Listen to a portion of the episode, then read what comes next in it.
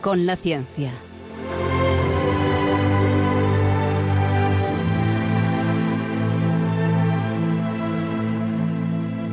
Dirigido por Javier Ángel Ramírez.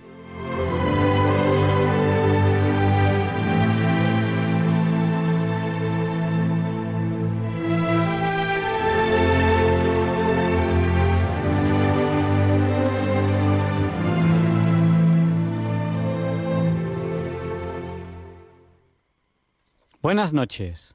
Estamos en Diálogos con la Ciencia. El programa para ti, que sabes que la verdad existe y la buscas. En Radio María, gracias a Dios, todos los viernes en sus dos primeras horas. Ya saben para quién transmitimos. Hoy tenemos eh, aquí, en Diálogos con la Ciencia, una conexión en directo muy especial. Buenas noches. ¿A quién tenemos el teléfono por ahí? Hola. A Ruth. A Ruth, buenas A noches. Marta. A Ruth, A Teresa. a Marta y a Teresa. Hoy vamos a, a hablar con vosotras, queremos hablar con vosotras de muchas cosas. Decíamos que el Diálogos con la Ciencia es el programa para ti, que sabes que la verdad existe y la buscas. ¿Transmitimos para quién? Niñas, ¿sabéis para quién transmitimos? Para, la- la- para los oyentes. Para todo el mundo. Transmitimos para España a través de la frecuencia modulada y la televisión digital terrestre, donde pueden escucharnos en calidad digital. Transmitimos también para todo el mundo a través de Internet en www.radiomaria.es. Ahí tienen el podcast, el histórico de muchísimos programas de Radio María. Eh, también transmitimos a través de canales, como por ejemplo el canal de YouTube Radio María España, a través de aplicación especialmente pensada para dispositivos móviles, también llamada Radio María España. Y luego, pues, el programa queda en, el- en muchos podcasts, en el podcast de Apple, en el podcast de Google, en el podcast propio de Radio María. O sea que tienen muchas, muchas formas de contactarnos con nosotros. Ahora, en directo, en cualquier momento en el programa, aunque enseguida vamos a abrir el teléfono a los oyentes, enseguida, pero ahora en directo en el programa tenemos el WhatsApp. El WhatsApp de Diálogos con la Ciencia es el del 8. A ver, ¿quién es la primera en responderme? ¿8 por 8? 64. ¿Quién ha sido Ruth? Obviamente. Que aprobaste matemáticas, luego nos lo cuentas. Pues nuestro WhatsApp es el del 8, 8 por 8 era, ¿cuánto dijiste?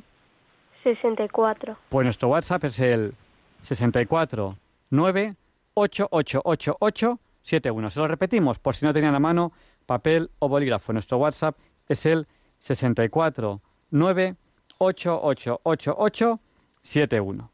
Y ya nos, nos están saludando mucha gente a través del WhatsApp. Pues un oyente que dice que acaba de aterrizar. Ah, bueno, este. Y que, y que nos va a escuchar. Eh, un oyente es Antonio de Galapagar. Muchas gracias que reza por, por nosotros todos los días. Se lo agradecemos de corazón. No nos olviden en sus oraciones. Raquel desde Vitoria, Natita desde León, Rafael del Puerto de Santa María, Plácida de Málaga, Carmen y Pepe de Santander. Algunos oyentes nos han dicho que tienen COVID. Pues rezaremos también por ellos, cómo no. También eh, tenemos a Rosario de Sevilla, Ángeles de Valladolid, eh, Magalili y Mari de Alcorcón, Pilar de Coria, bienvenido de Vilaseca, bienvenido. Cualquier de esos hay una sorpresa. Estate atento.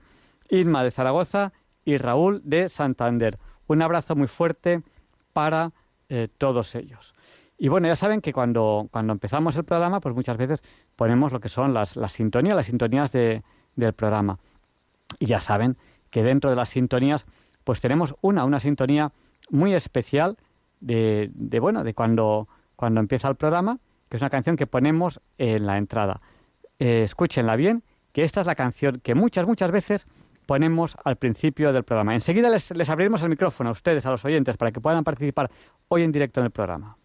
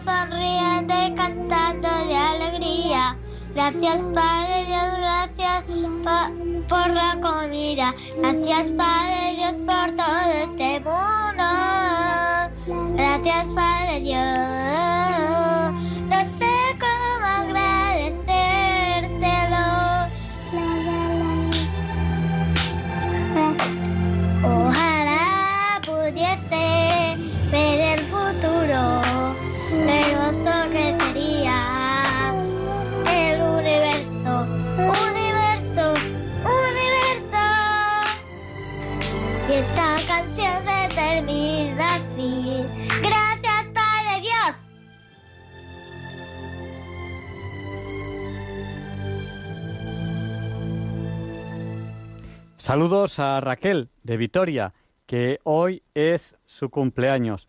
Eh, a María Jesús, buenas noches. Y a muchos oyentes que nos están saludando a través del WhatsApp. No nos da tiempo a saludarlos a todos. Si se nos olvida, pues, pues bueno, tense por saludados. Eh, una oyente a la que queremos mucho nos dice que recuerda la primera vez que escuchó esta canción.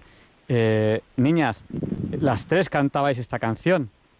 Eh, dentro de un rato os preguntaré en la entrevista qué sentís cuando escucháis esta canción y cuántos años teníais entonces, así que iros preparando. Una de las tres está respirando muy cerca del teléfono. No respiréis tan cerca del teléfono porque los oyentes os escuchan respirar. Tenéis que escuchar y hablar cuando toque. Porque ¿qué hora es, niñas? ¿Alguien tiene, ¿alguien tiene hora? Son Las 12 y 7. Las 12 y 7 no. Esa hora no se dice así. Es la hora... Las 0 y 7. Las 007. Es la hora Bond. Las 007. Y a la hora Bond empieza la entrevista de la semana. Y la entrevista de la semana siempre empieza con esta sintonía.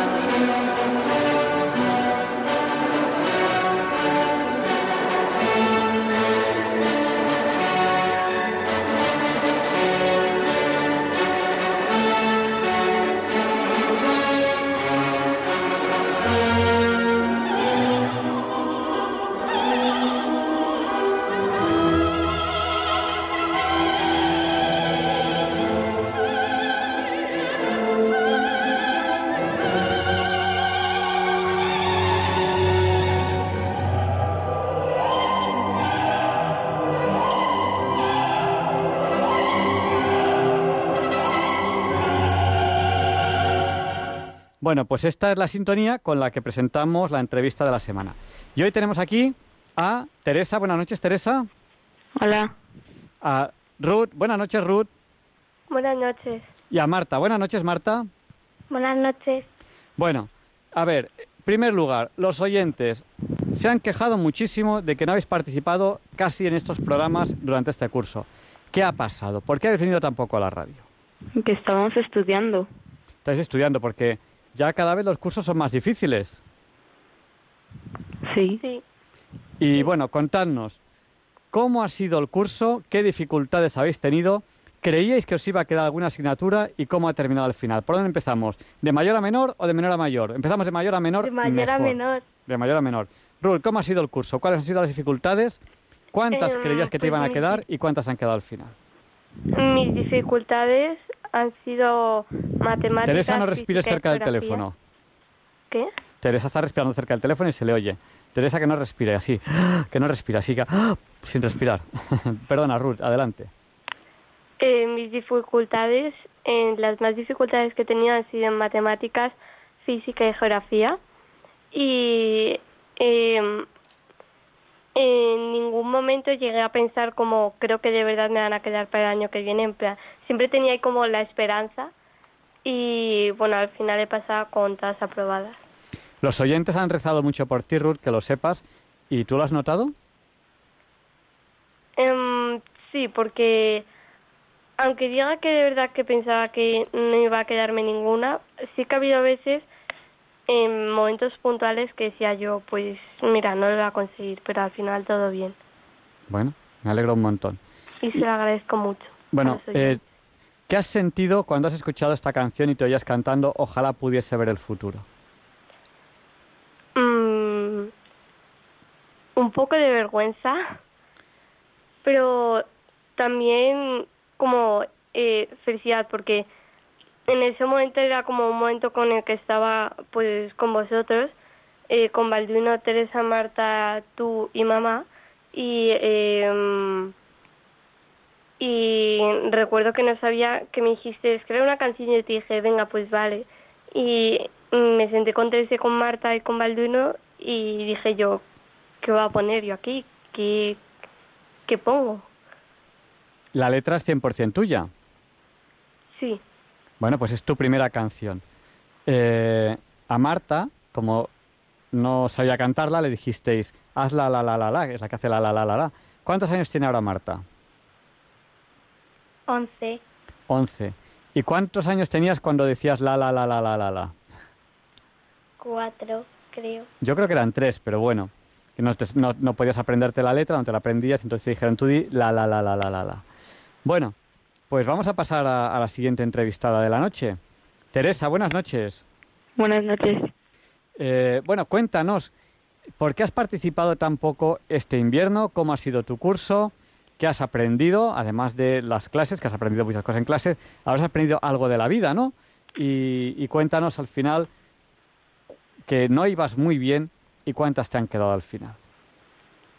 A ver, al principio del año iba bastante bien porque me puse en serio, pero en el segundo trimestre bajé mis calificaciones porque empecé a vaguear. Entonces, de la tercera evaluación, al final del todo, pues intenté estudiar un poco más. Pensé que me van a quedar dos o una y al final no me ha quedado ninguna. Y mis preocupaciones han sido que, que le cayese mal a un profesor porque siempre la actitud pues cuenta mucho. Que le cayeses mal a un profesor. Bueno, la actitud, pero eso, la actitud es cosa tuya, no del profesor. La actitud es tuya. Claro, pero si hay un profesor que piensa que te portas mal, entonces te puede bajar la calificación aunque tú te estés esforzando. Pues a demostrarle que te portas bien. Bueno, y vamos a pasar a, a Marta. Marta. Bueno, Teres- Teresa, ¿cuántos años tienes ahora? Yo ahora tengo 12. 12. ¿Y Ruth, que no lo hemos dicho? Eh, yo era 14 14. Qué grandes sois ya. ¿Y, ¿y dónde está Balduino? buscando trabajo Balduino ya tiene 16 años, edad para trabajar, y le han dicho que si no quería ir al campamento de los scouts tiene que encontrar trabajo, y el pobre está buscando trabajo para no ir al campamento. Pero, ¿qué ha pasado? que no he encontrado No ha encontrado trabajo, así que se va al campamento de los scouts y se lo va a pasar fenomenal, fenomenal, fenomenal. Luego nos lo contará. Eh, así que nada, habrá que ir a rescatar de ahí donde esté y, y se va al campamento. Marta, ¿cuántos años Sí. tienes tú? Once. 11. Cuéntanos todo lo que has vagueado este año y qué ha pasado a final de curso. Pues que eh, creo que me han quedado dos o posible una. Creo que han sido tres, no han sido tres, Marta.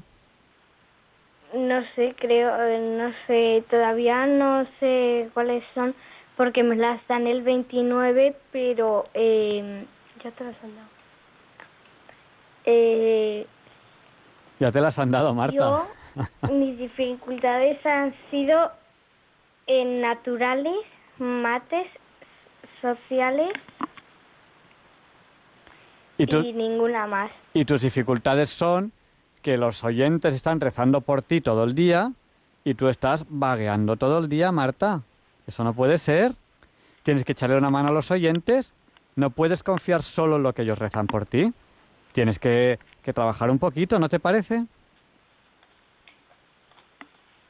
Bueno, Marta, tienes que prometer a los oyentes que el año que viene vas a, vas a estudiar muchísimo más.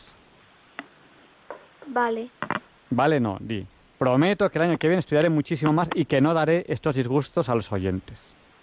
Eh, prometo que el año que viene estudiaré muchísimo. Eh, Y que estudiarás muchísimo. bueno, pues nada. eh, ¿Queréis preguntar alguna cosa vosotras niñas o no queréis preguntar nada? O, o abrimos ya el micrófono a los oyentes. yo si tengo no. una pregunta Dime. ¿Qué es cómo nadan los tiburones? Porque, a ver, sí que nadan, pero tú que has estado nadando con tiburones, ¿cómo especificarías que nada? Sí, es que estamos, estamos haciendo eh, bueno, estamos viendo, estamos estudiando muchas cosas sobre, sobre los tiburones y el otro día os hablé un poquillo de, de ellos. Pero, pero, pero antes de hablar de los tiburones, tengo que hablaros de otra cosa. Tengo que hablaros de los fractales. ¿Alguien sabe lo que es un fractal? No. Bueno, eh, otro día hablaremos aquí en Diálogos con la Ciencia de fractales. Eh, es imposible resumir en un programa lo que son los fractales, porque es una teoría matemática, bueno, son unos entes, ¿no? Cuando yo digo entes, ¿qué quiero decir? Cuando digo que un fractal es un ente matemático, ¿qué es un ente? ¿Una operación? Es una cosa, ¿no? Para no decir cosa, yo a mis alumnos casi nunca les digo cosa, porque la palabra cosa queda muy feo, ¿no? Te digo, es un ente matemático, me decir es una cosa matemática. Bueno, pues eh, es un ente matemático, más que matemático es geométrico, que dentro de las matemáticas una de sus áreas es la geometría, que es eh, la matemática aplicada al espacio en el que vivimos o a espacios incluso en los que no vivimos, pues pueden ser espacios de muchas dimensiones, la, la geometría puede, matemática puede ser sobre muchas dimensiones, no solo sobre tres, cuya estructura se repite a, distintas escalas. Es una estructura que es grande, me- mediana, más pequeña, más pequeña, más pequeña y se repite a muchas escalas, ¿no? La palabra fractal viene de la raíz latina fractus, frac. ¿De, de dónde viene fractus? ¿De ¿Dónde fractus? ¿De dónde viene? De roto, roto. ¿Vale? Porque muchas de estas figuras parece que están rotos, rotas. ¿Y de dónde viene esta matemática fractal? La matemática fractal viene de Benoit Mandelbrot, que es un matemático que tiene una curiosidad. Él nació en la época de las guerras mundiales. Niñas, ¿os imagináis nacer en época de las guerras mundiales? No. La- hay, ahora ya habrá mucha gente que está en guerra en otros países. ¿Cómo estudiaríais en un país en guerra? ¿Cómo estudiaríais? Pues es muy difícil estudiar. Bueno, pues Benoit Mandelbrot se quedó sin estudiar. Empezó la guerra, me parece que él tenía, pues no me acuerdo, si creo que eran cinco años cuando empezó la guerra, y solamente sabía hasta la tabla del 5. No sabía más que la tabla del 5. Se quedó sin estudiar y, no sabía más. Y bueno, acabadas las guerras mundiales, pues él por su cuenta se puso a estudiar. Es una persona que, que- se dio cuenta de que, de una carencia y vio una oportunidad, porque hay mucha gente que no había estudiado, y vio la oportunidad de, estudiando mucho, recuperar ese, entre comillas, tiempo perdido. Y fue uno de los grandes matemáticos que ha habido en el siglo, en el siglo XX. Claro, eh, diréis, es que cada vez la matemática está más desarrollada y cuesta más sacar cosas nuevas. Sí, pero también como está más desarrollada tenéis más herramientas para inventar cosas nuevas. Bueno, pues Benoit Mandelbrot se dio cuenta de que si miramos la naturaleza, hasta ese momento no había ninguna, ninguna área matemática desarrollada pensado para ver lo que se ve en la naturaleza. A ver, niñas, si ves la naturaleza, decidme algo que ves en la naturaleza. Decidme algo, algo que ves en la naturaleza. ¿Quién me dice algo? Por Animales y árboles. Animales y árboles. Un árbol. ¿Cómo es un árbol? Pues tiene un tronco, tiene un tronco que se puede ramificar en, en ramas, ra- en ramas anchas, que se ramifican en ramas más estrechas, que se ramifican en ramas mucho más estrechas, hasta llegar a la rama más fina. Esa es una estructura natural. Es un fractal. Es una estructura que se va repitiendo a distintas escalas y a veces continúan las hojas.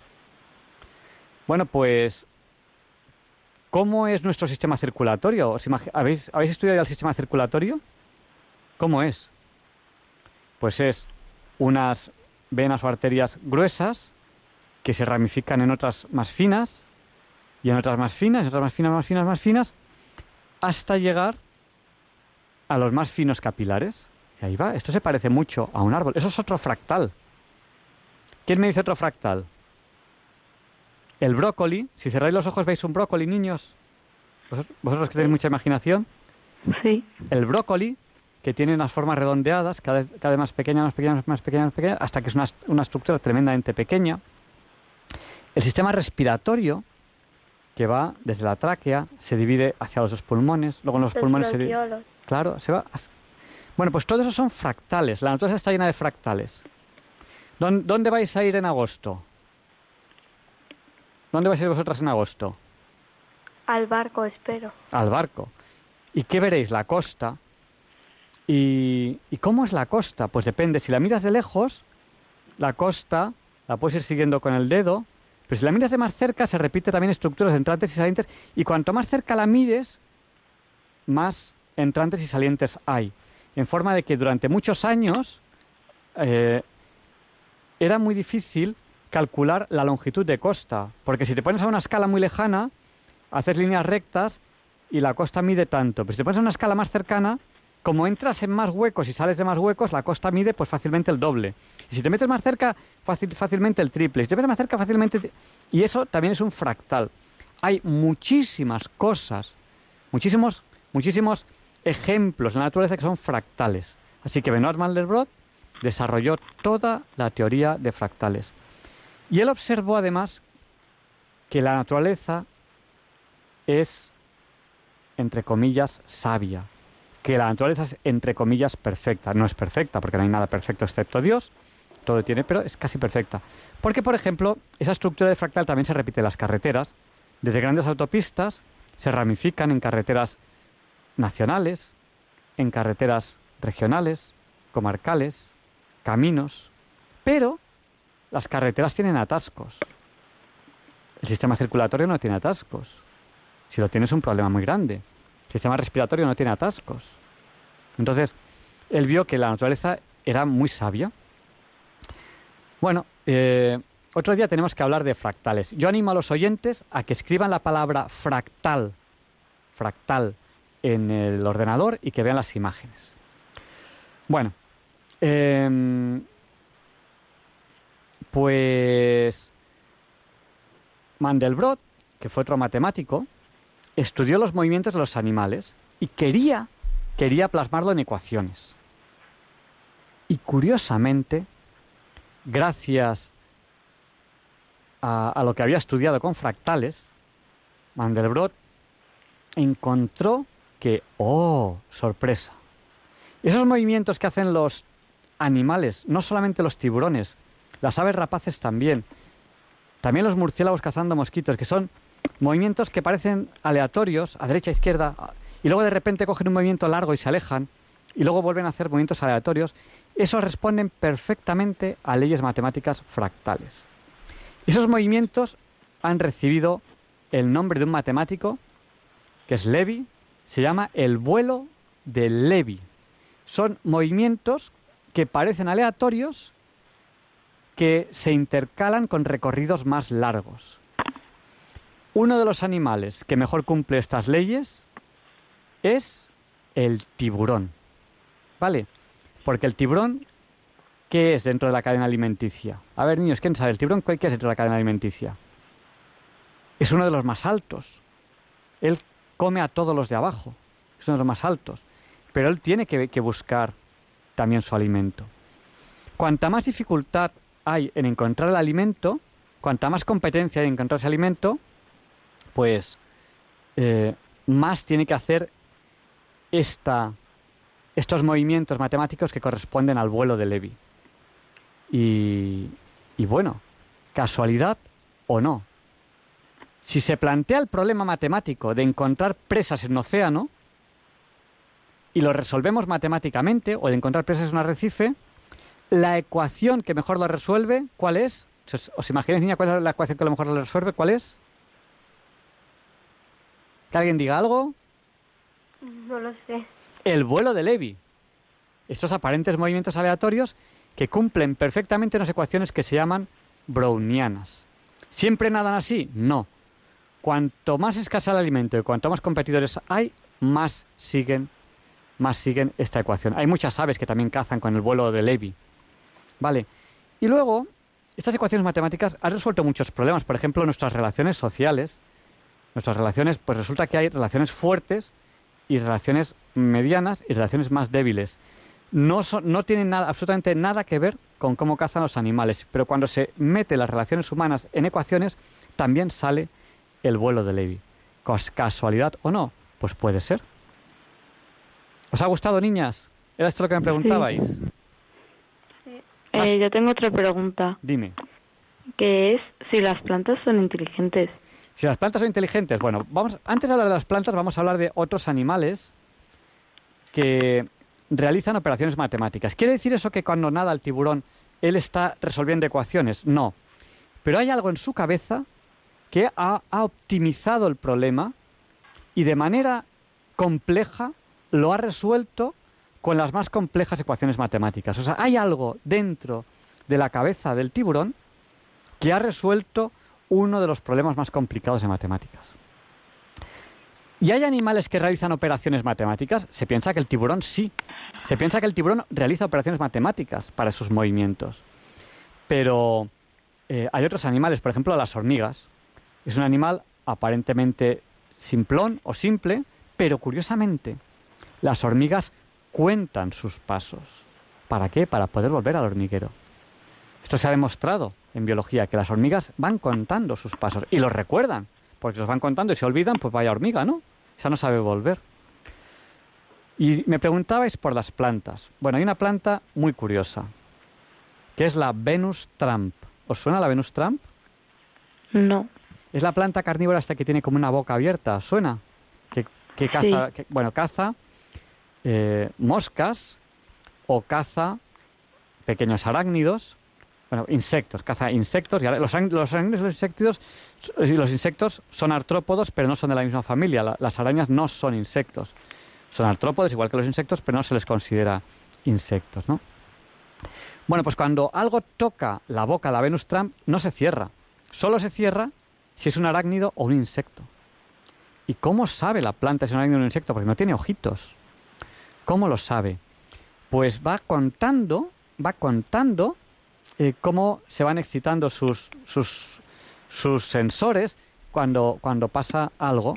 Y si ese algo la planta considera que es un arácnido un insecto, cierra. Y si no, no cierra. Cerrar consume energía. Si cierra en falso, la, la, planta puede morir de hambre. Por lo tanto, la planta no debe cerrar en falso. Y luego, cuando ha cerrado, aún así puede ser que haya cerrado en, en, en falso, ¿no? Entonces, la Venus Tram cuenta tiene en cuenta los movimientos del animalito para ver si es un animal que intenta escapar o ha atrapado otra cosa, para soltar sus líquidos, sus líquidos em, digestivos, que creo que se llamaban algo así como, ahora no me acuerdo del nombre, algo así como jamónidos, jasmonato, se llaman los jasmonatos, son los líquidos digestivos de, de, esa planta.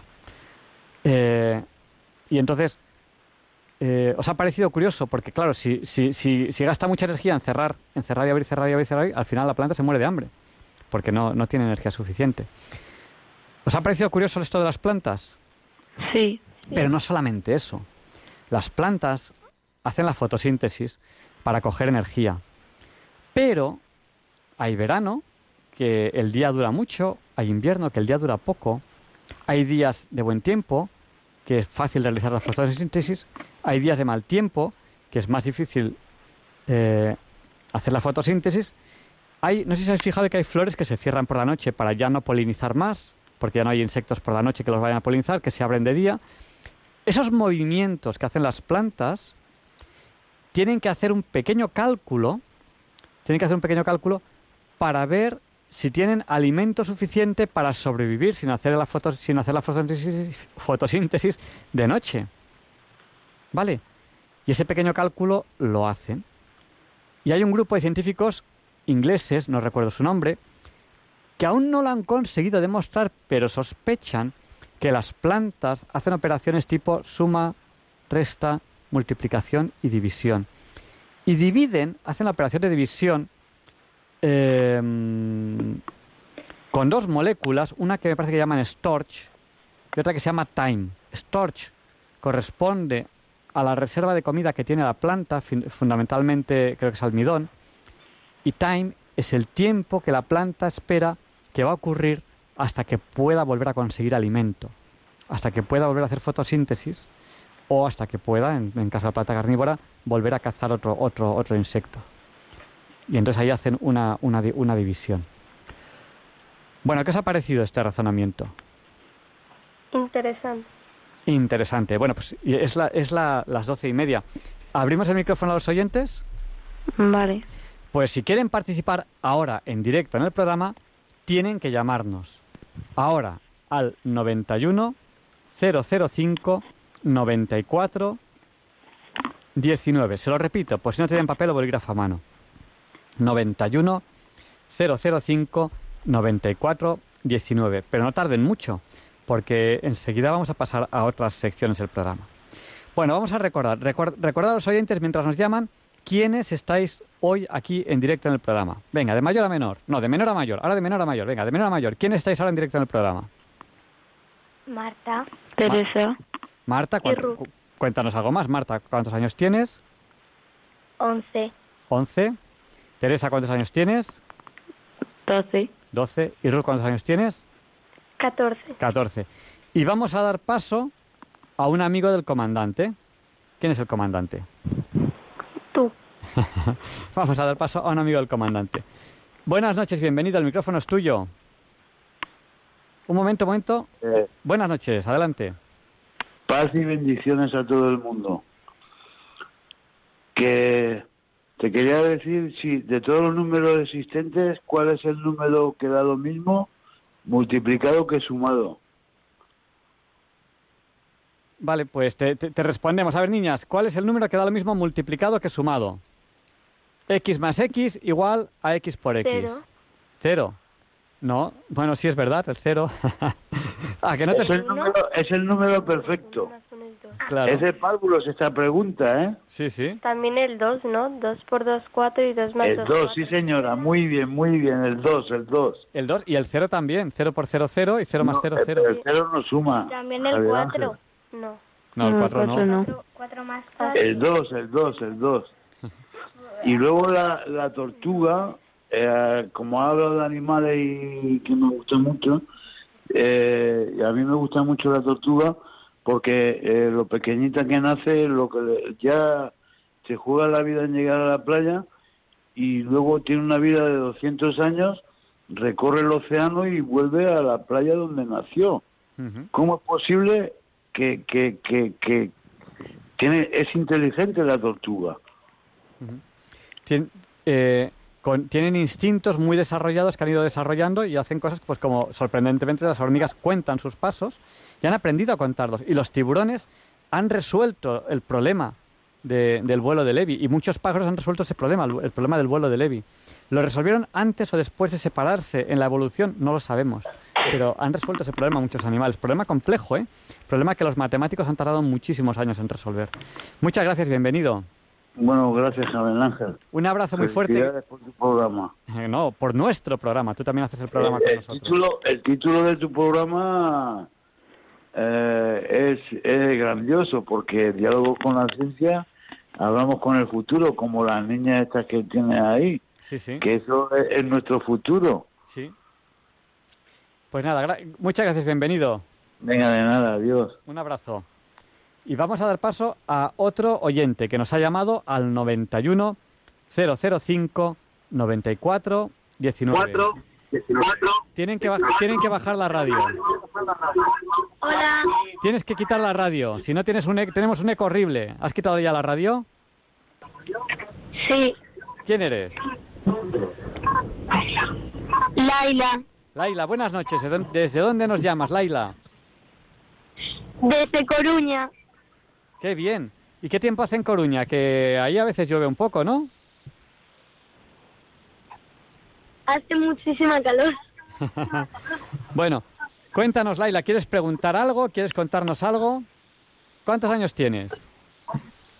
11. 11. Igual que Marta.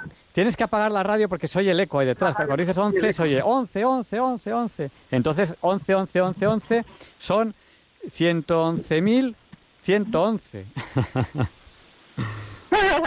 cuéntanos, Laila, cuéntanos alguna cosa o pregúntanos alguna cosa si te apetece. O, Eh, o saluda a quien quieras. ¿Has aprobado todo? eh, sí, ¿Y alguna asignatura te ha costado más que las otras? matemáticas. Matemáticas. Con lo bonitas que son las matemáticas. ¿Has escuchado lo que hemos contado de los, de los fractales y el vuelo de Levi? Eh, sí, Has visto que las matemáticas sirven para muchas cosas. Así que tienes que hacer lo posible el año que viene por entenderlas mejor. Las matemáticas, cuando se entienden, son como un pasatiempo. ¿Sabes lo que son los pasatiempos? Esto que hacemos para pasárnoslo bien. Sí. Pues las matemáticas son como un pasatiempo. Pero hay que entenderlas para, para que sean divertidas. Son divertidas cuando se entienden. Cuéntanos, lo que, Laila, lo que quieras. Em, pues no sé. em, pues le quería mandar un saludo a mi abuela, Ah, qué bien. ¿Cómo se llama tu abuela? Rosa, Rosa, un saludo muy fuerte. ¿De quién? De Laila, ¿no? de Laila. Muy bien. ¿Eh? Y, y seguro que está contentísima de, de- de escucharte, Rosa. Gracias por haber llamado, Laila. De nada.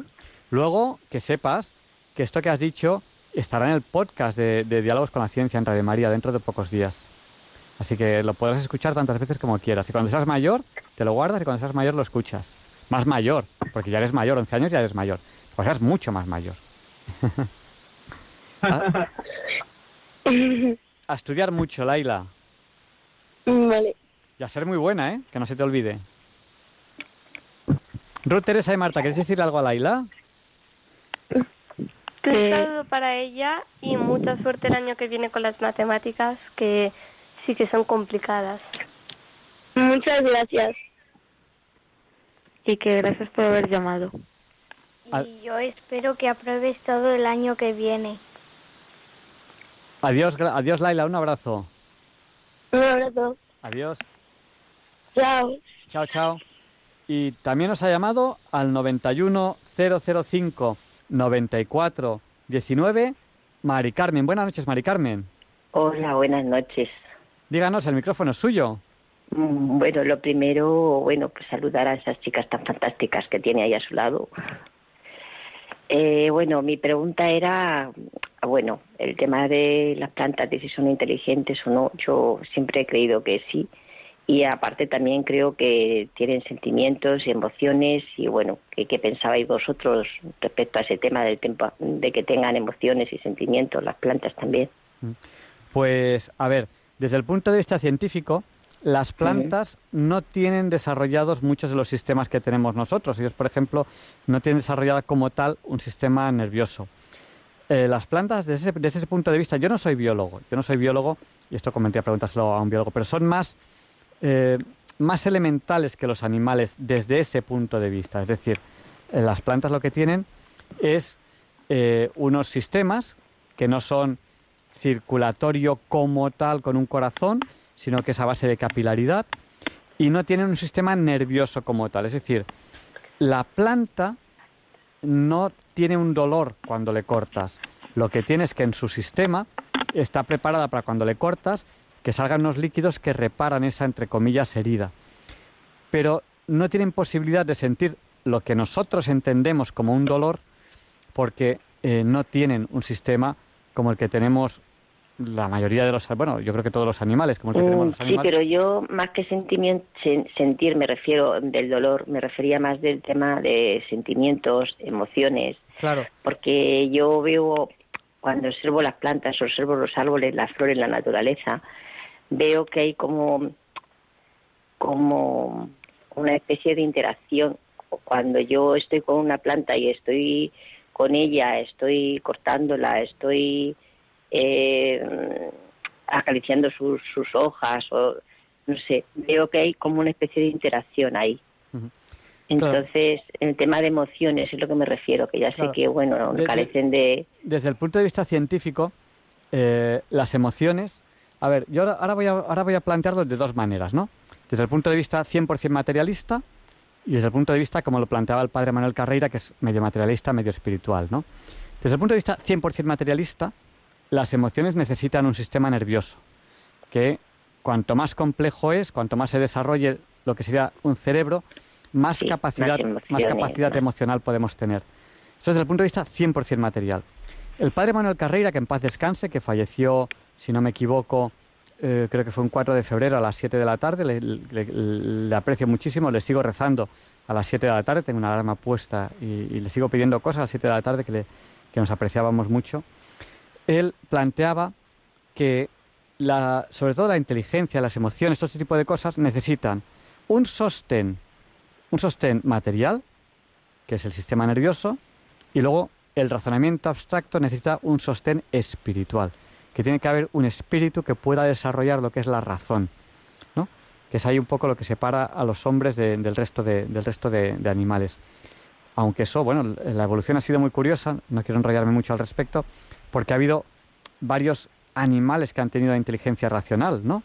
Eh, el homo, el, em, el hombre de Neandertal, y, la, la, cuestión está cómo un animal tan evolucionado como es el hombre, el, hombre de Neandertal, que estaba muchísimo más emocionado, muchísimo más evolucionado que cualquier otro animal, ¿cómo es que no ha sobrevivido? Es una curiosidad, ¿no? Y hemos quedado como especie inteligente, como especie racional, solamente nosotros, eh, que eh, como, eh, como, como especie evolucionada, ¿no? Entonces, pues eso es un misterio, ¿no? ¿Por qué no, por qué no, no sobrevivió el hombre de Neandertal? Ha sobrevivido solo, solo nosotros, el Homo sapiens sapiens. Eh, y bueno, eh, no sé si consigo ayudar un poco. Las plantas, hay ciertos misterios, ¿no? sí, yo es que ahí veo como, no sé, me da la sensación como que, es una sensación mía, ¿eh? como que sí que tienen emociones y pueden interactuar con otros elementos, ya sea con el aire, con el agua, con, mm con, con el tacto, por ejemplo, del ser humano o de cualquier otro animal, no sé. Pero científicamente no se ha conseguido... Sí, no hay nada probado, claro. No se ha conseguido demostrar nada. Como seres vivos que son, nosotros tenemos la obligación, si los, los que somos creyentes por, porque nos lo dice la Biblia y los que no sean creyentes, pues por, por, por obligación moral, de cuidar todos los seres vivos, porque la vida es muy valiosa.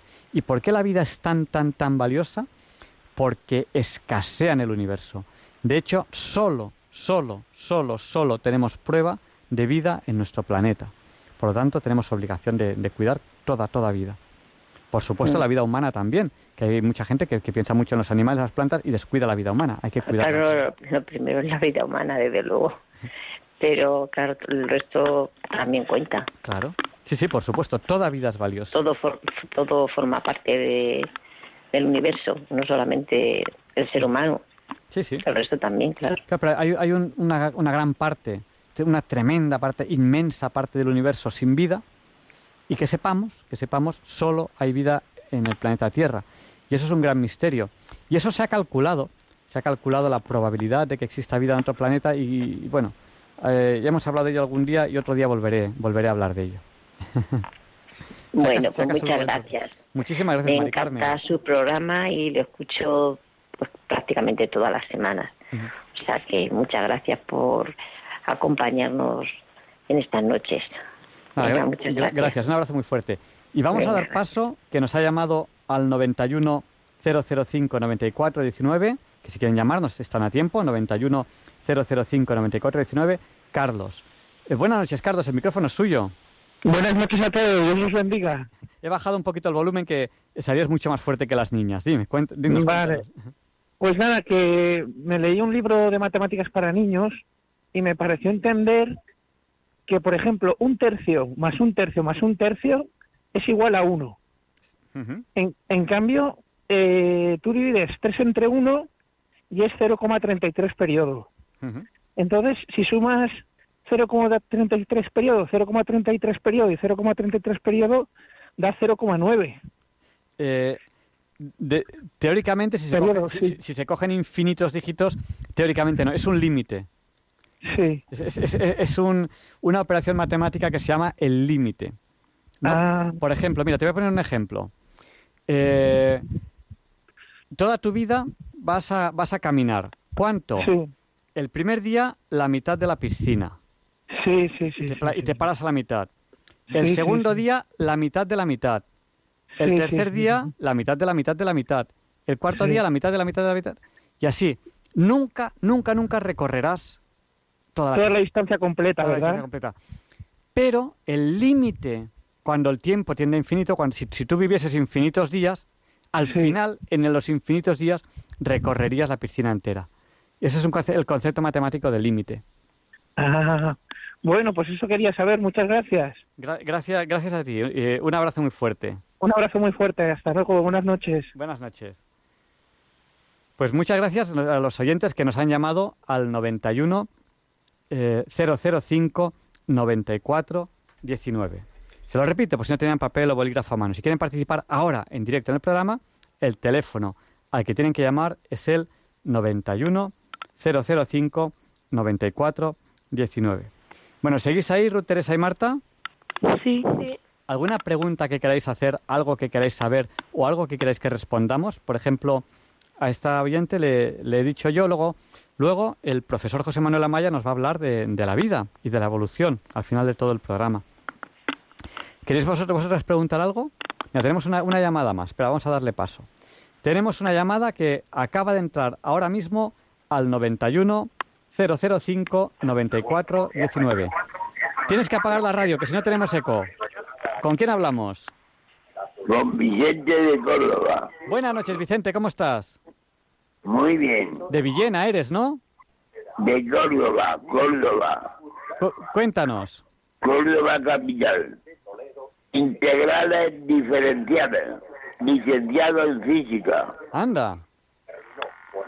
Integrada en diferenciada. Pues así es. Hemos hablado de límites y también hay que hablar del, del diferencial. Eh, los diferenciales matemáticos. Es el límite. El límite del número n.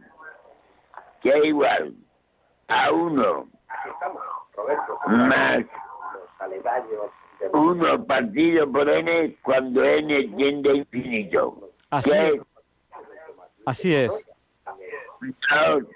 7, 7 y eh, 800 cifras decimadas y nunca se termina. Así es. Igual que el número pi, el número pi se piensa, pensamos que tiene infinitos decimales. ¿Y por qué, Sí, y por qué, pens- 14, 16 es aproximado.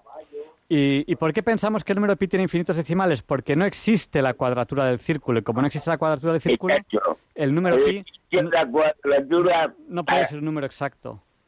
no existe la cuadratura del círculo, pero existe la curvatura mm, del círculo que no existe, pero existe la, ca- la cuadratura de mm, aritmética o geométrica, geométrica, geométrica. Vicente, Vicente, vamos a dar paso a la siguiente llamada. Adiós. Adiós. Y vamos a dar paso a Mari Carmen. Adelante, Mari Carmen, el micrófono es suyo. Hola, buenas noches. Mira, te hablo desde Logroño, de La Rioja.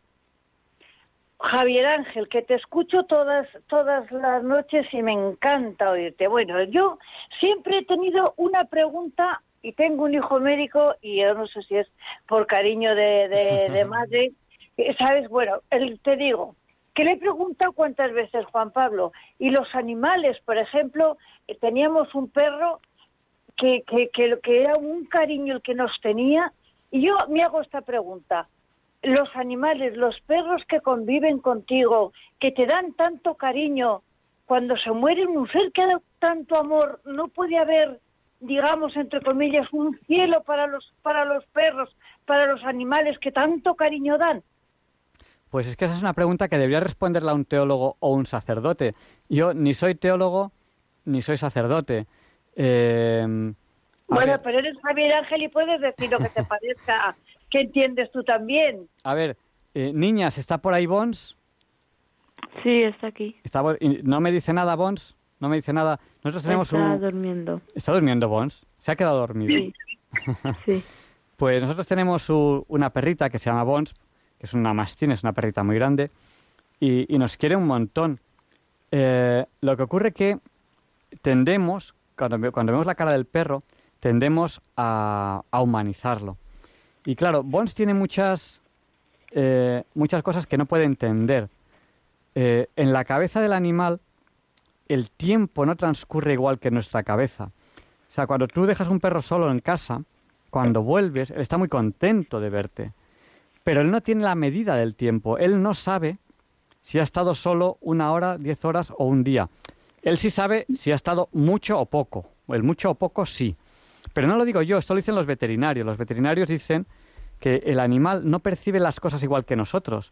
O sea, no, no hace... Entonces, eh, cuanto más estudian los veterinarios, más se dan cuenta de que los animales perciben las cosas diferentes. Ni mejor ni peor, diferentes.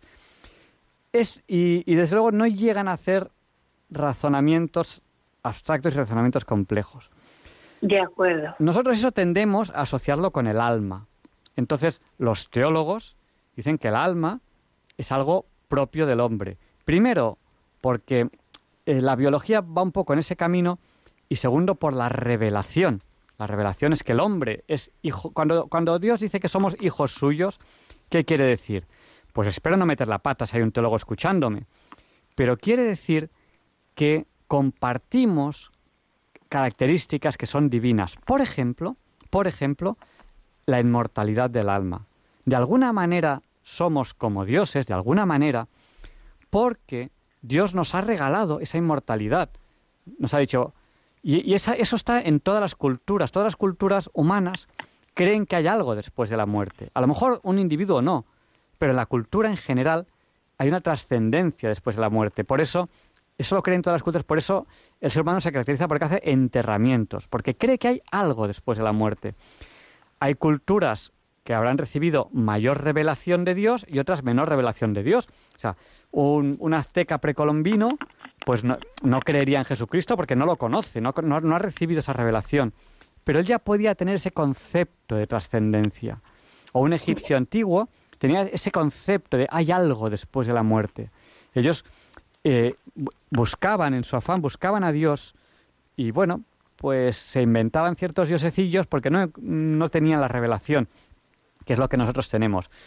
Todas. A ver, eh, eh, Javier Ángel, per- Sí. permíteme, te agradezco, que yo el, el hacerte el comentario es por, por tanto como quiero a los animales, Sí. pero vamos, a mí, eh, la criatura que, a ver, muy entre comillas insignificante, que nadie es insignificante, Dios mío, pero para mí tiene mucho más valor que toda la belleza de todos los animales juntos, entiéndeme, Claro. que, que hasta que lo entiendo, pero que, que yo quería, eh, ¿sabes? La, la cosa de que como les tienes tanto cariño, Sí. no sé, por, por puro afecto, porque sé distinguir perfectamente lo que es querer a un ser humano que es hermano tuyo, hijo de Dios, como muy bien me has dicho tú, que, ¿sabes? Que, que un animal que, que te da tanto cariño, no sé explicarme, pero que, que te entiendo perfectamente que está la distinción entre lo que es un ser animal y, y lo que somos los hijos de Dios, claro. Sí.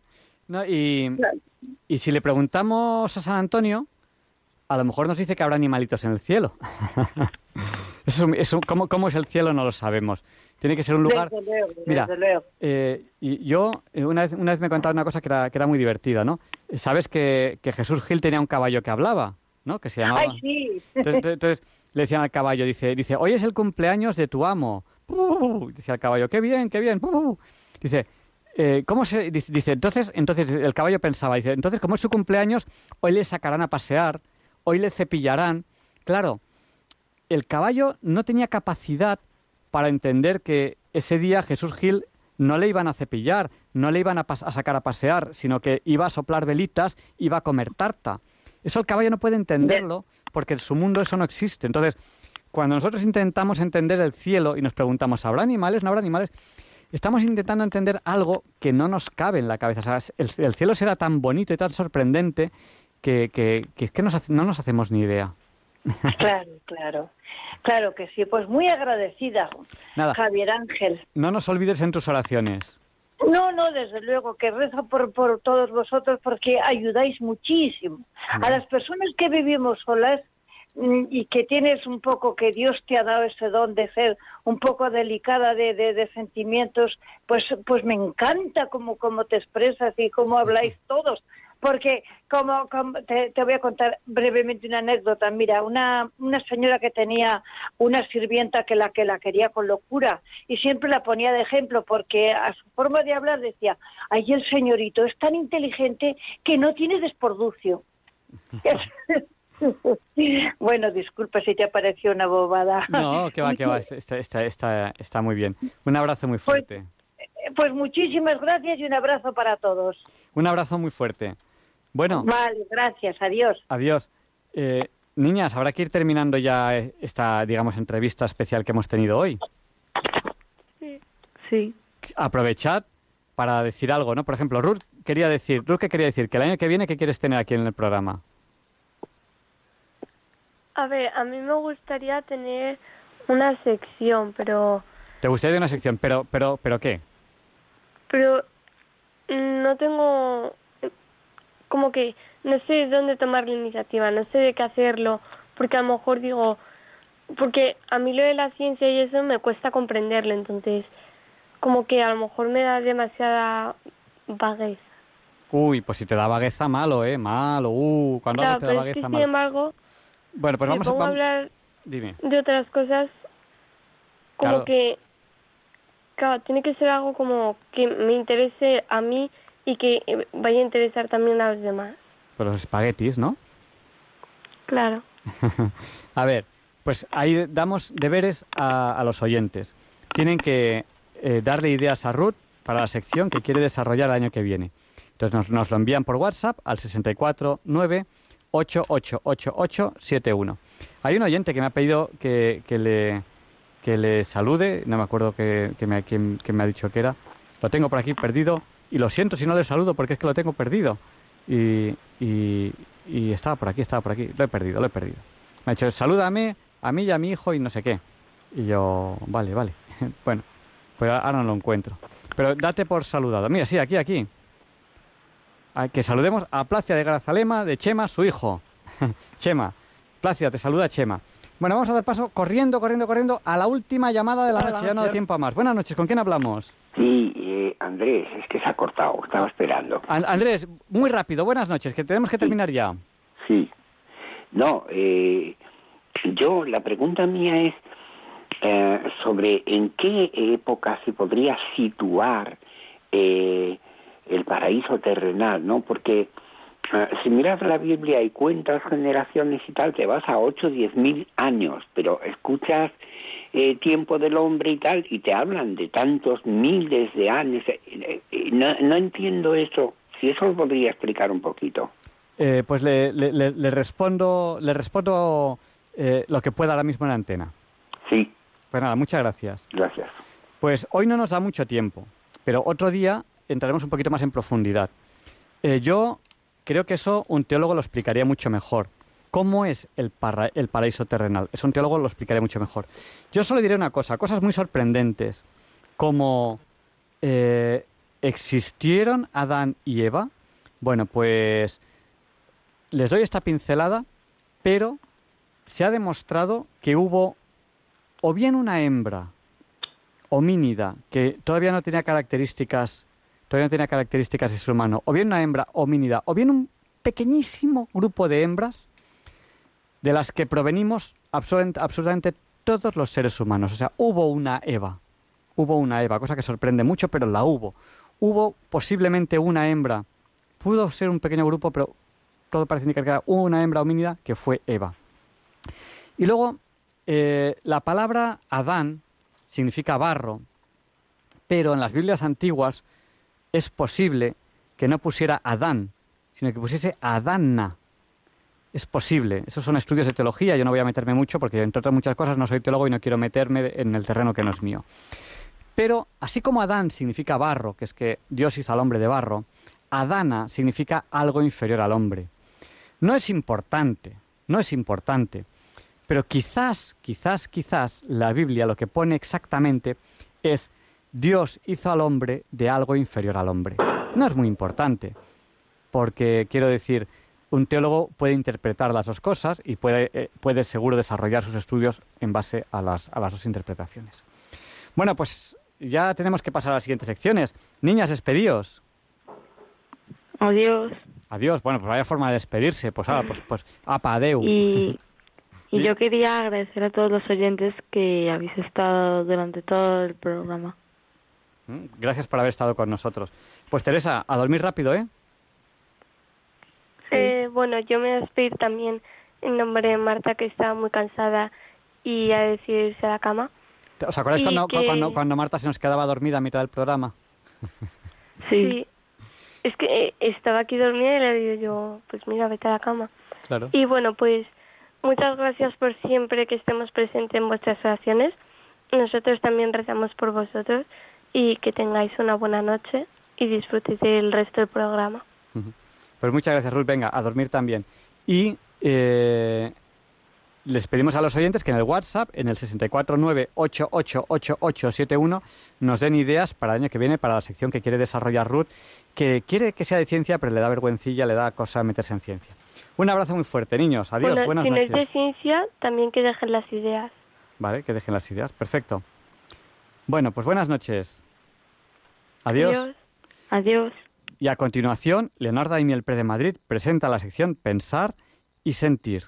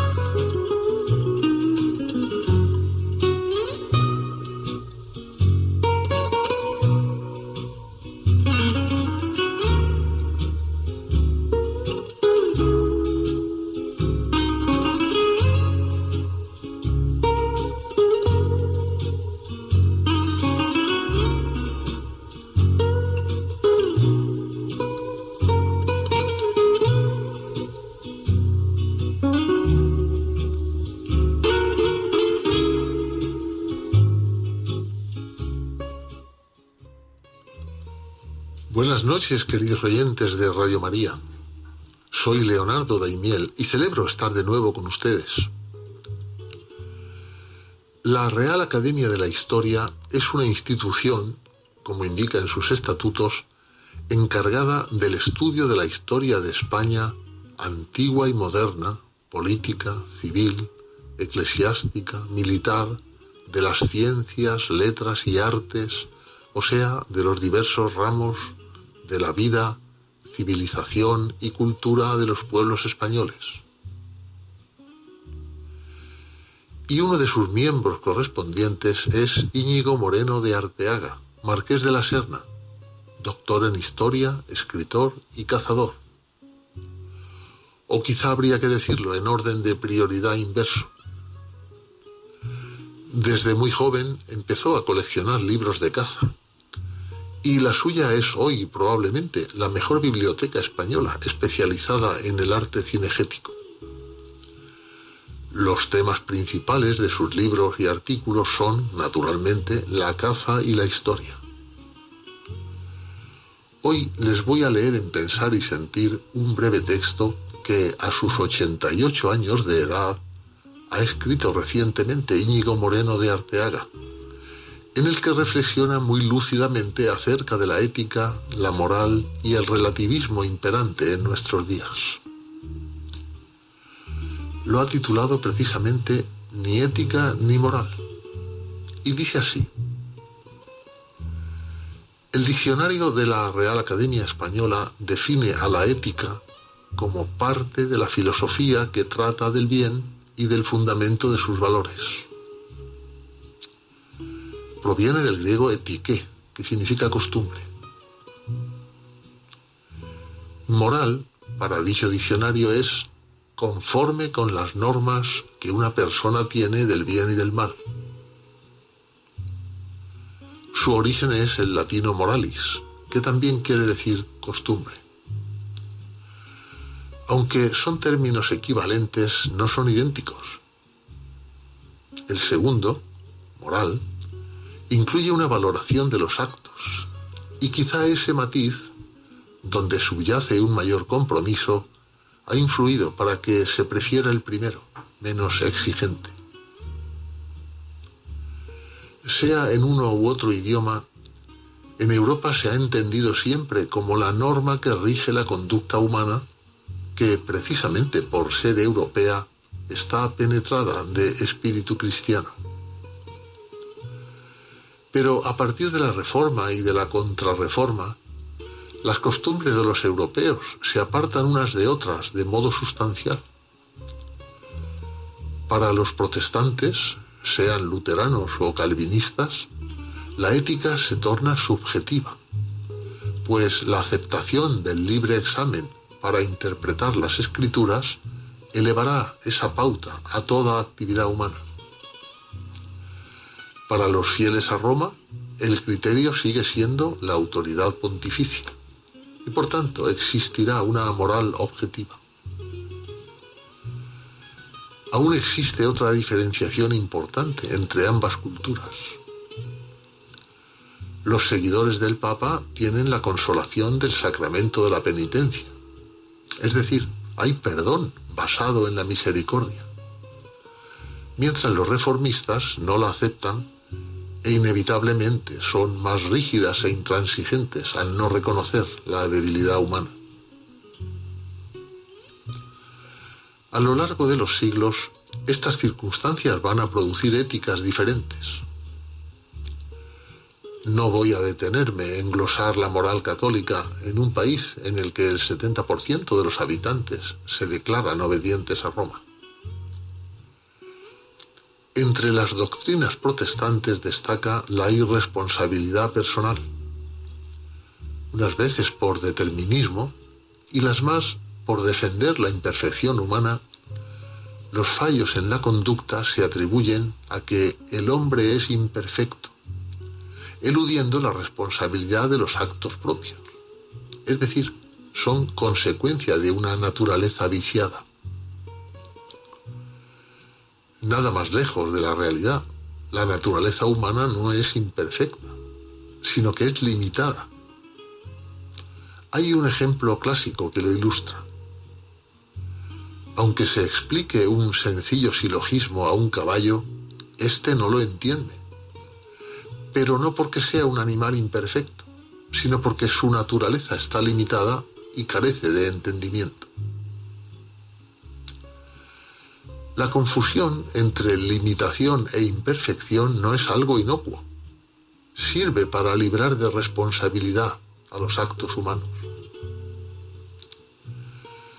Como la ética o la moral son guías de las costumbres humanas, el relativismo, que se ha erigido en la religión de nuestro siglo, se niega a aceptar normas tan trascendentes y prefiere diluirlas con la llamada corrección política o social antes que reconocer que los comportamientos humanos responden siempre a una ideología. La consecuencia es que la moral o la ética carecen de soporte que las justifique y sin norma que regule a las personas, la sociedad queda inerme.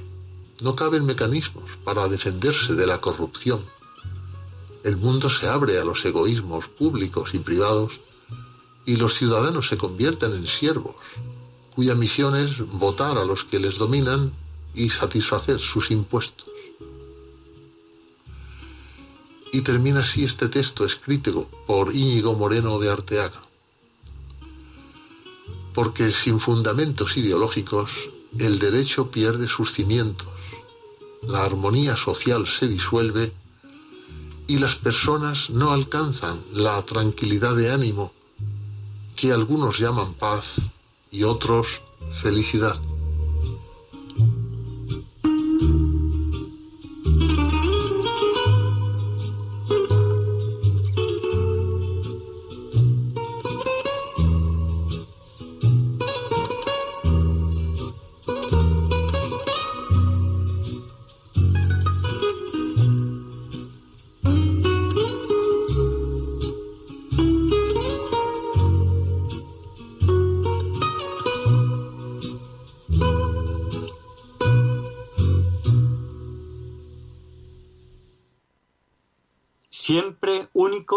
Leonardo Daimiel Pérez de Madrid con esta interesantísima sección Pensar y Sentir.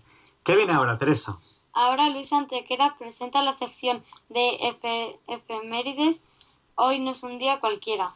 Pues adelante, Luis, explícanos por qué hoy no es un día cualquiera. It's a lovely day today, whatever you've got to do, I'd be so happy to be doing it with you.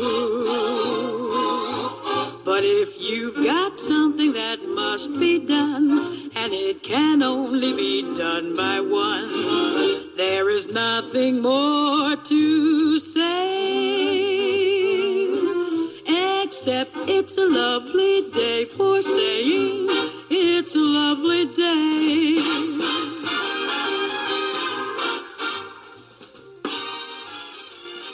No, Javier Ángel, no directos compañeros de Diálogos con la Ciencia, no, queridísimos oyentes de Radio María. Claro que no es un día cualquiera, ningún día es un día cualquiera y este 8 de julio que nos disponemos a comenzar ahora mismo, tampoco, porque en fecha tal, pero del año 1325, en la Alhambra de Granada, Muhammad ben Ismail hace asesinar a su primo, el rey Ismail I, sucediendo a este en el trono su propio hijo, Muhammad IV, de 10 años de edad, el cual reina 8 años hasta que es igualmente asesinado.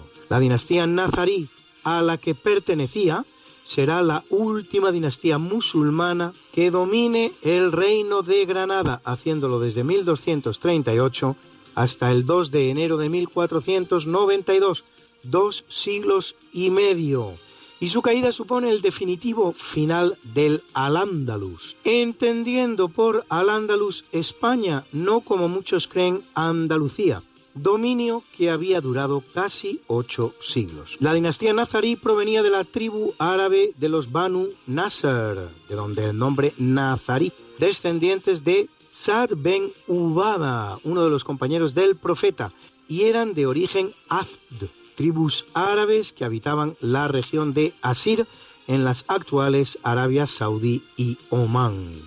Su primer representante es Al-Amar, que reina como Muhammad I, sultán de la taifa de Arjona, que conquista Almería, Málaga y Granada, donde establece su capital. Los representantes de esta dinastía serán los constructores del Palacio de la Alhambra, cuyo nombre originario y del que deriva la palabra Alhambra es Alcal Alhambra, el castillo rojo.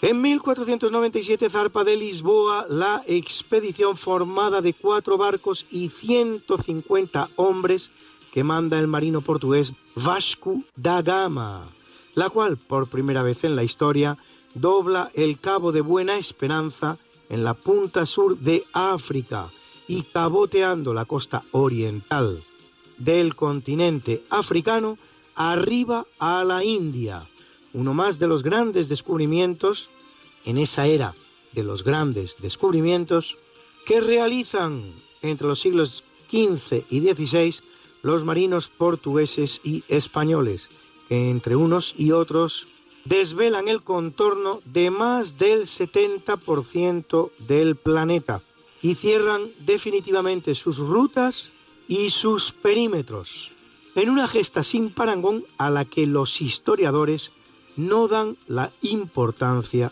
que realmente tuvo.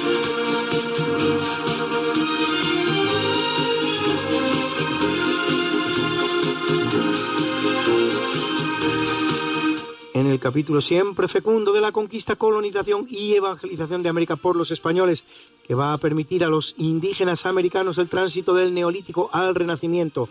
En apenas dos generaciones, un tránsito que a los europeos había costado 7.000 enteros años, en 1563, en el actual México, el explorador español Francisco de Ibarra funda la villa de Durango, conocida hoy como Victoria de Durango, capital del estado mexicano de Durango con 650.000 habitantes al día de hoy.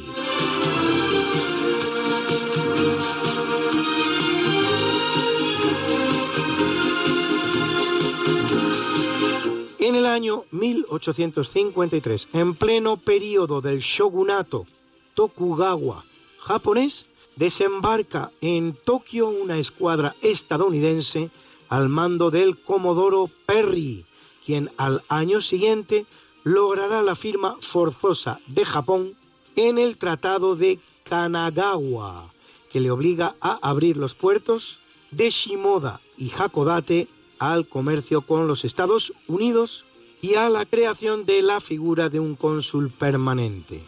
Hasta ese momento, Japón había mantenido una política de estrictísimo aislamiento, cuya única excepción era una pequeña comunidad de holandeses que vivía en Dejima, una isla artificial construida en 1641 en la bahía de Nagasaki, de 120 metros de largo por 75 de ancho, separada ex profeso del sagrado suelo japonés y unida a tierra firme por un puentecito, cuyo nombre, el de Dejima, significa precisamente eso, isla, única comunidad a la que se permitía ciertos intercambios comerciales y sobre todo informativa para tener noticias de los acontecimientos exteriores que pudieran interesar a las autoridades japonesas. Aunque durante los 200 años que dura el asentamiento, desde 1641 a 1847,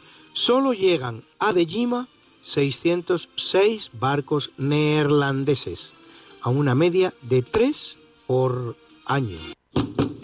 Luis, Luis, Luis. ¿Qué pasa, Mariate? ¿Les has recordado ya a nuestros oyentes lo de nuestro programa? Hija, qué susto. Pues no, la verdad. Pues hay que hacerlo, Luis. Sí, amigos, porque todos los jueves a las 5 de la mañana, Luis Antequera, que es mi marido y esta servidora, estamos de nuevo con ustedes contándoles más y más historia, pero historia de la buena, con mayúscula, en el programa Esta no es una semana cualquiera, y con la mejor música. Mariate, es que a esas horas no están despiertos muchos de nuestros oyentes. Pues para todos aquellos que tienen la mala costumbre de dormir por la noche, siempre pueden entrar en el podcast del programa. Esta no es una semana cualquiera. Acuérdense, esta no es una semana cualquiera. Y escucharlo a la hora a la que más les guste escuchar la radio. Pues ya lo saben, amigos, esta no es Una semana cualquiera. con Mariate Aragonés Y Luis Antequera. la historia como es. Y no como nos gustaría que fuera.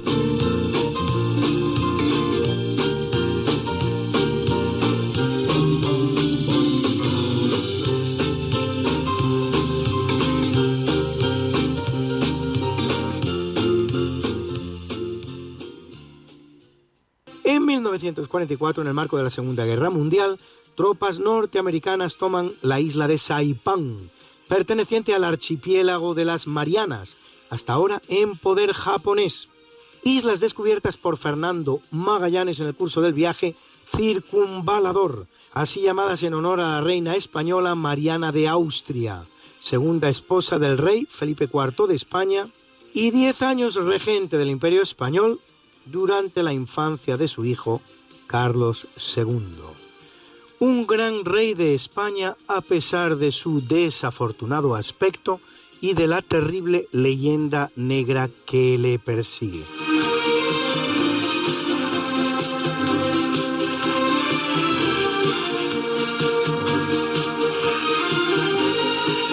En 1978, Sandro Pertini, político del Partido Socialista Italiano, gran amigo, por cierto, tanto del Papa Juan Pablo II como del rey Juan Carlos I, es elegido presidente de la República de Italia por la Cámara de su país, ya que el puesto no es de elección popular, sino parlamentaria, como ocurre en tantos países, así Alemania, Austria, Chequia, Israel, Suiza, Letonia y tantos otros, cargo que ocupará durante siete años.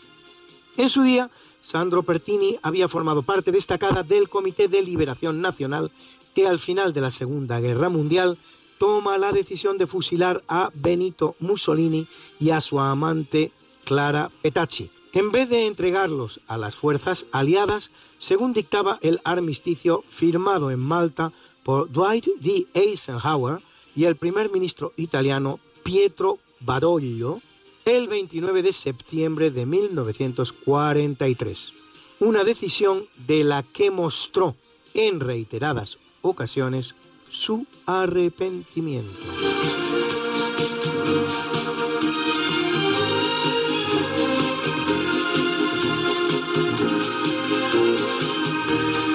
En 1994, en la Sierra de Atapuerca, en España, se descubren en el estrato TV6 del yacimiento denominado Gran Dolina fragmentos del Homo antecesor, los homínidos más antiguos de Europa, probable ancestro del Homo heidelbergensis y del Homo neanderthalensis, el cual vivió hace 800.000 años en el período calabriense en el Pleistoceno temprano. Eran fuertes y tenían un cerebro más pequeño que el Homo sapiens. Bruna, Bruna, nació María y está en la cuna, nació de día, tendrá fortuna, bordará la madre su vestido largo y entrará a la fiesta con un traje blanco y será la reina cuando María cumpla 15 años. Te llamaremos Negra María, Negra María que abriste los ojos en carnaval. En el capítulo del natalicio nace en el año 1545 Carlos de Austria, hijo de Felipe II de España con su primera esposa, María Manuela de Portugal y príncipe de Asturias, cuya mala salud, tanto física como sobre todo mental, obligarán a su padre a encerrarlo después de una conspiración contra su persona en alianza con el príncipe Egmont, rebelde flamenco, y cuya vida se convertirá en uno de los más manidos recursos de la leyenda negra de Felipe II y de España, como por ejemplo el drama teatral Don Carlos de Friedrich Schiller, la ópera Don Carlo de Giuseppe Verdi o la pieza Egmont de Ludwig van Beethoven.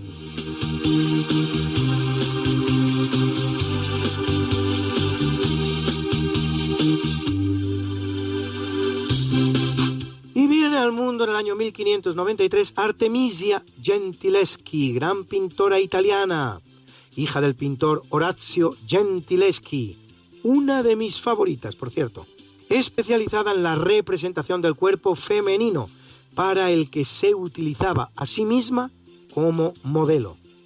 Por la simple cuestión, como ella misma reconoce en una carta, del alto precio que tenían las modelos. Autora de obras maravillosas como Susana y los viejos o Judith decapitando a Hologernes. En España tenemos tres obras suyas. En el Prado, El nacimiento de San Juan Bautista. En Sevilla, una Magdalena alegoría de la melancolía. Y en el Escorial, una Madonna e Bambino con Rosario.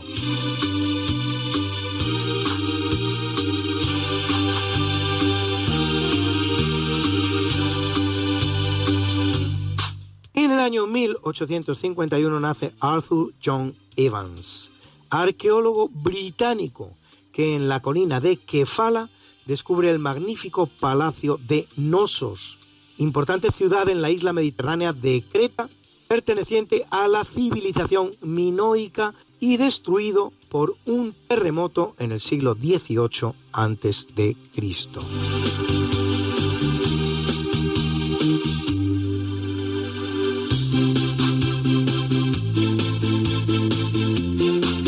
Y es un buen día para los Nobel de Física soviéticos.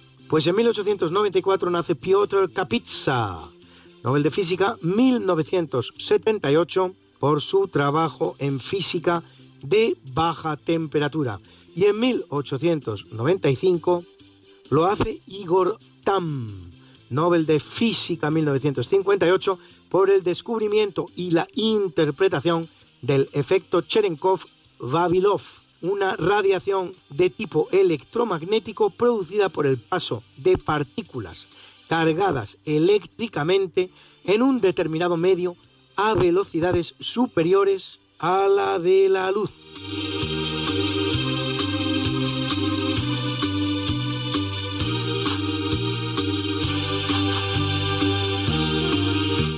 Hoy habría cumplido 100 años Mariano Medina, meteorólogo español, el primer hombre del tiempo de la televisión española, que nos hablaba de los cambios que se producían en el clima cada día, pero no del cambio climático. autor de títulos como Meteorología Básica Sinóptica y Teoría de la Predicción Meteorológica.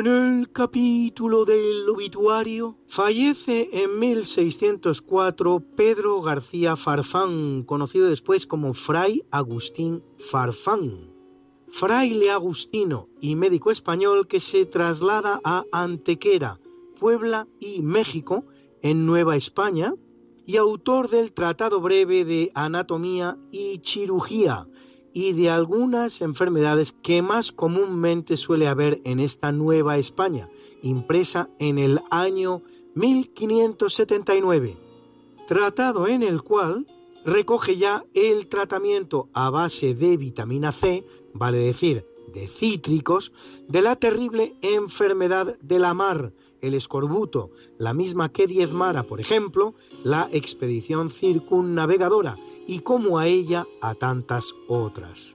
Un descubrimiento que sin embargo la historiografía, llamémosla así, oficial, atribuye al médico escocés James Lind, con el único pequeño inconveniente de que éste realiza su descubrimiento apenas 174 años después, cuando en 1753 escribe su obra A Treatise on the Scarvi, Tratado sobre el escorbuto.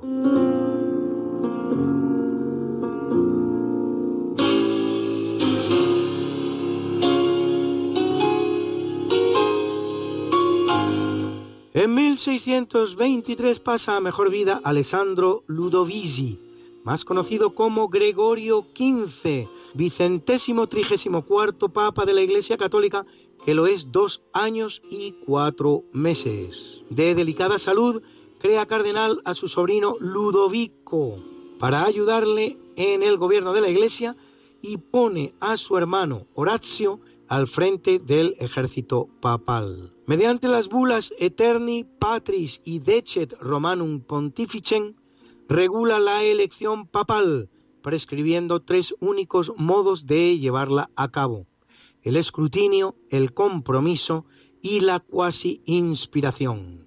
El escrutinio requería un voto secreto sin que ningún cardenal pudiera votar por sí mismo, naturalmente. Canoniza a Ignacio de Loyola, a Francisco Javier, a Isidro Labrador y a Felipe Neri.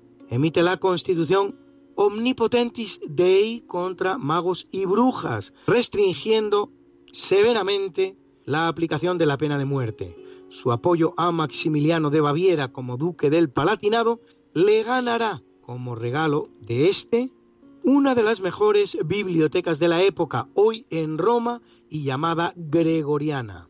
Promoverá el matrimonio del rey inglés Carlos I con la infanta española María de Austria de cara a restablecer el catolicismo en las islas británicas, pero este no llegará a producirse.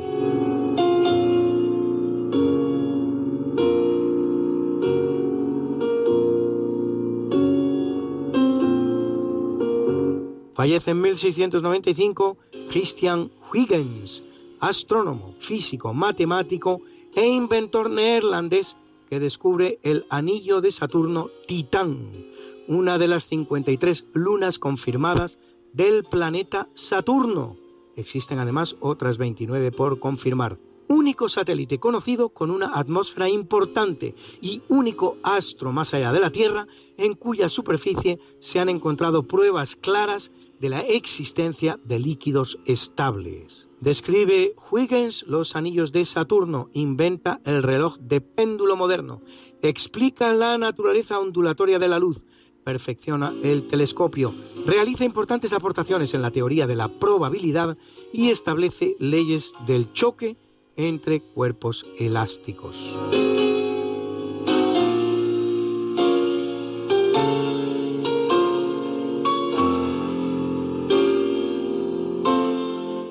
Abandona el mundo en la más absoluta pobreza en 1726, Antonio Maria Bononcini, compositor italiano, hermano de Giovanni Battista Bononcini, con cuya obra se confunde la suya, autor de oratorios y de óperas, entre las cuales Camilla Regina di Bolsci, overo Il trionfo di Camilla, o también Astianate.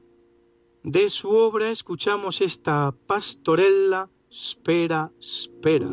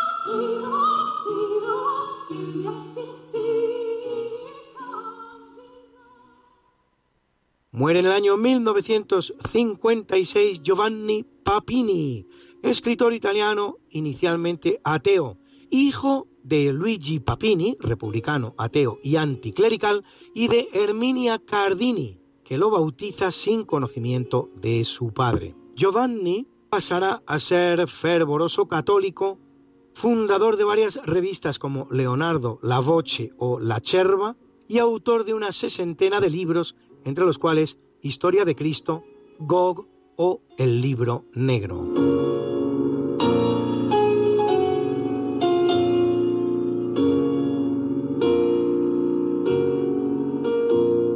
Muere en 1984 Claudio Sánchez Albornoz, historiador español, ministro del gobierno Alejandro Lerroux durante la Segunda República y presidente entre 1962 y 1971 del llamado Gobierno de la República en el exilio, financiado con el fabuloso tesoro robado de monasterios, museos y cajas fuertes, extraído de España y llevado a México en el barco Vita por los que fueran ministros del PSOE, Juan Negrín, el que además envía las 510 toneladas de oro del Banco de España a Moscú, e Indalecio Prieto. Miembro don Claudio de la Real Academia de la Historia y de la Medieval Academy of America. Autor de obras como España, un enigma histórico u Orígenes de la Nación Española. Estudios críticos sobre la historia del Reino de Asturias.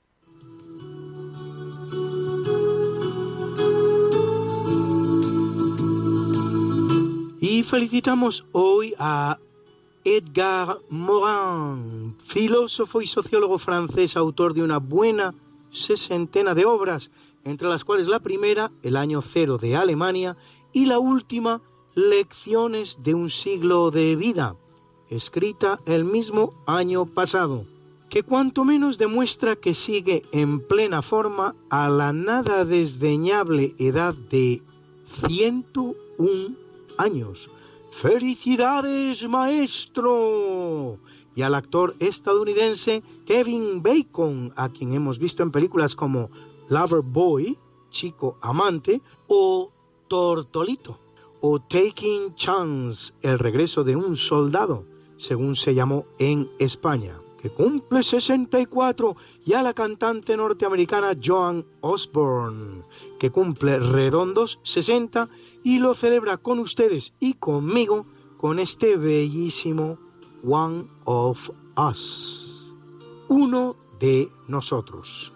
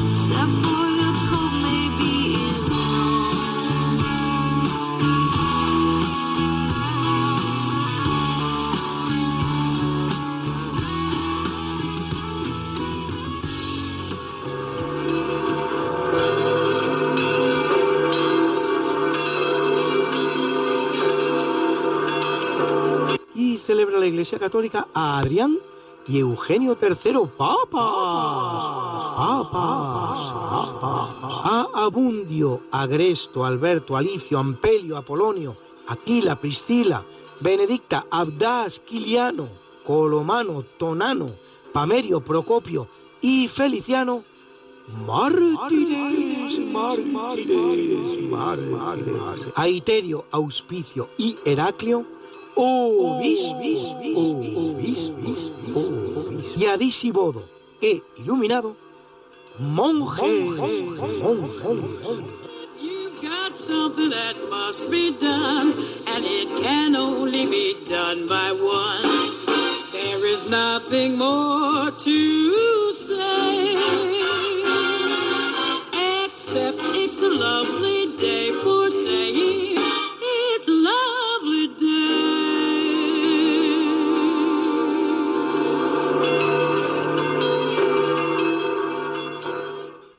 Muchas gracias, Luis, por habernos explicado por qué hoy no es un día cualquiera.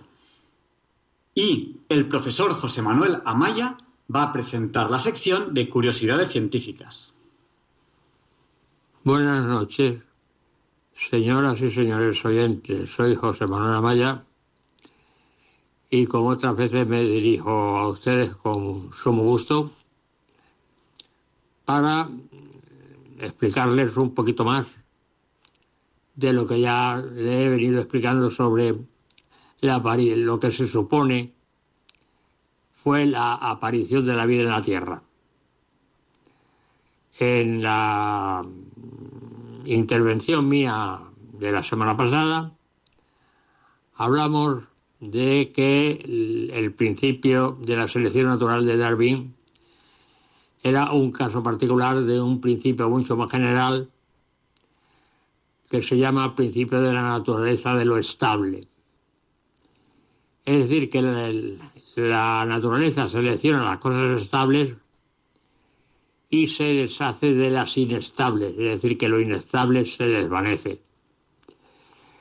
Pues bien, consideremos la Tierra en aquellas fechas hace aproximadamente unos 4.500 millones de años, o quizá un poco más, con aquel mar primigenio, aquella atmósfera primigenia, aquellos elementos químicos simples o compuestos y aquellas tormentas primigenias que actuaban de forma energética. Pues bien, Richard Dawkins, en su libro El gen egoísta, que ya hemos comentado ampliamente, tiene otro libro también que se llama El relojero ciego, ese ya no le voy a comentar.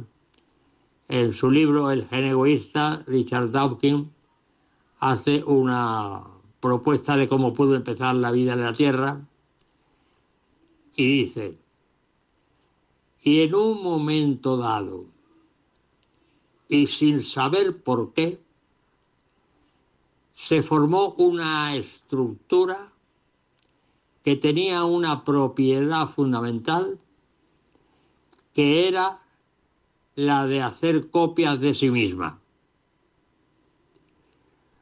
Y a esta estructura que se autocopiaba se le llama replicador. Es decir, que la vida en la Tierra se formó o tuvo lugar a través de la aparición, sin saber por qué, y subrayo la palabra sin saber por qué, de un replicador, es decir, una estructura determinada que tenía la capacidad fundamental de hacer copias de sí misma. Y aquí quiero subrayar, para no extenderme demasiado, ya les ampliaré más la, en mi próxima intervención, aquí quiero subrayar como Richard Dawkins dice, y en un momento dado, y sin saber por qué, habiéndose declarado, incluso en el mismo, en el prólogo del libro, que no era una persona creyente.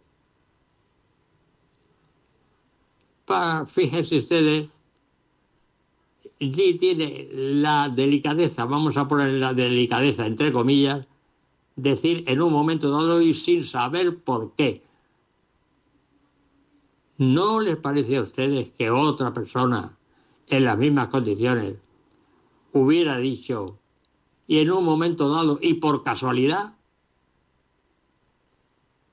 Pues sí, fíjense que en el fondo el decir en un momento dado y sin saber por qué queda el- la posibilidad de pensar de que algo tuvo que suceder para que se generara ese replicador. Buenas noches y el próximo día les ampliaré más sobre esta interesantísima cuestión. Gracias. Terminamos ya. Les esperamos la semana que viene si Dios quiere. ¿Qué decimos a los oyentes? Que no falten. ¿Y qué más les decimos? Que, Que, no, se no- cuiden mucho. que se cuiden mucho, y que no nos olviden en sus oraciones. que no nos olviden sus oraciones y que les dejamos con quién? Con el señor Morán José Munilla. Con, con Monseñor José Ignacio Munilla, con el Catecismo de la Iglesia Católica, que sabemos que les encanta. Muchas gracias, buenas noches, y le pedimos a San Juan Pablo II que interceda por nosotros para que se nos libre del mal.